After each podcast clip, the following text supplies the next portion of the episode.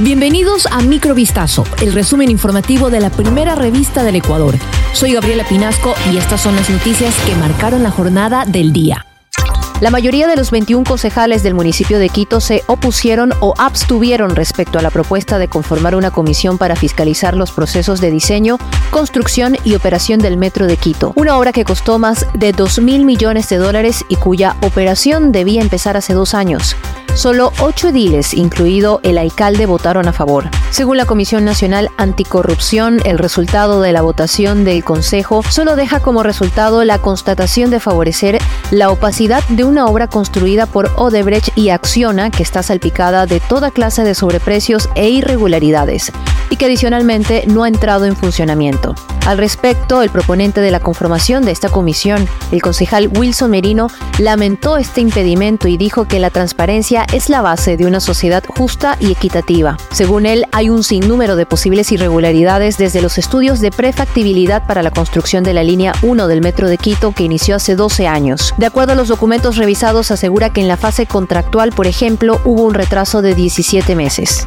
Un ciudadano fue procesado por el delito de lesiones causadas por accidente de tránsito luego de atropellar a tres policías cuando estos se encontraban de servicio la noche del domingo 18 de junio en el sector de las Malvinas al sur de Guayaquil. Según denuncia de uno de los afectados, el procesado Braulio Guillermo RN conducía su automotor a la entrada de las Malvinas e impactó a las motos en las que se encontraban los uniformados. El infractor pretendió huir del sitio, pero fue detenido por personas que presenciaron el hecho. Posteriormente fue aprendido por agentes de policía que acudieron a la emergencia. En la audiencia, el fiscal presentó el informe de Alcotest, el cual dio positivo. Es así que un juez dispuso la prohibición de salida del país y de enajenar el vehículo que conducía el procesado.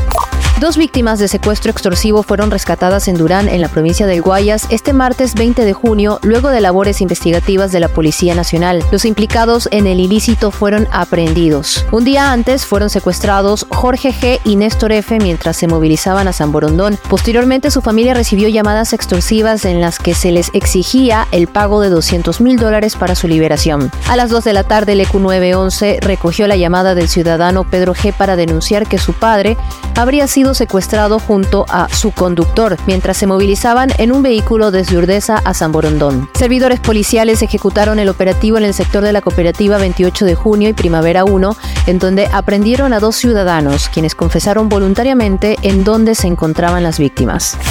Un equipo del canal de televisión Teleamazonas fue asaltado minutos antes de realizar una cobertura en el centro de Guayaquil, cerca de las 6 de la mañana de este miércoles 21 de junio. De manera repentina, cuatro sujetos se aproximaron a la periodista Lourdes Guadamut y al camarógrafo Dave Zorrilla mientras realizaban los preparativos para iniciar una transmisión en vivo. Tras golpear los vidrios del vehículo en el que se hallaban portando armas de fuego, según detalló el medio al reportar lo sucedido, la persona tras el volante aceleró para escapar de la zona. A pesar de ello, los antisociales los comenzaron a perseguir hasta que el equipo llegó a una estación del sistema de Metrovía custodiada por un guardia de seguridad, quien les contó que hace minutos un estudiante fue asaltado, presumiblemente por los mismos sujetos. Equipos de rescate que buscan al sumergible desaparecido con cinco personas a bordo cerca de los restos del Titanic detectaron ruidos bajo el agua en el área de la desaparición, según informó la Guardia Costera estadounidense, en medio del temor de que queden menos de 24 horas de oxígeno para las cinco personas a bordo. La comunicación en el sumergible Titán de 6,5 metros de eslora se perdió el domingo, casi dos horas después de que emprendiera el deceso hacia los vestigios del mítico transatlántico que se encuentra a casi 4.000 metros de profundidad las búsquedas del robot han arrojado resultados negativos, pero continúan según la División Marítima Militar. De acuerdo con la revista Rolling Stone, un avión canadiense P-8 que participaba en la búsqueda escuchó golpes en la zona cada 30 minutos. Cuatro horas después se desplegó un sonar adicional y aún se oían los golpes. Esto fue Microvistazo, el resumen informativo de la primera revista del Ecuador. Volvemos mañana con más. Sigan pendientes a vistazo.com y a nuestras redes sociales.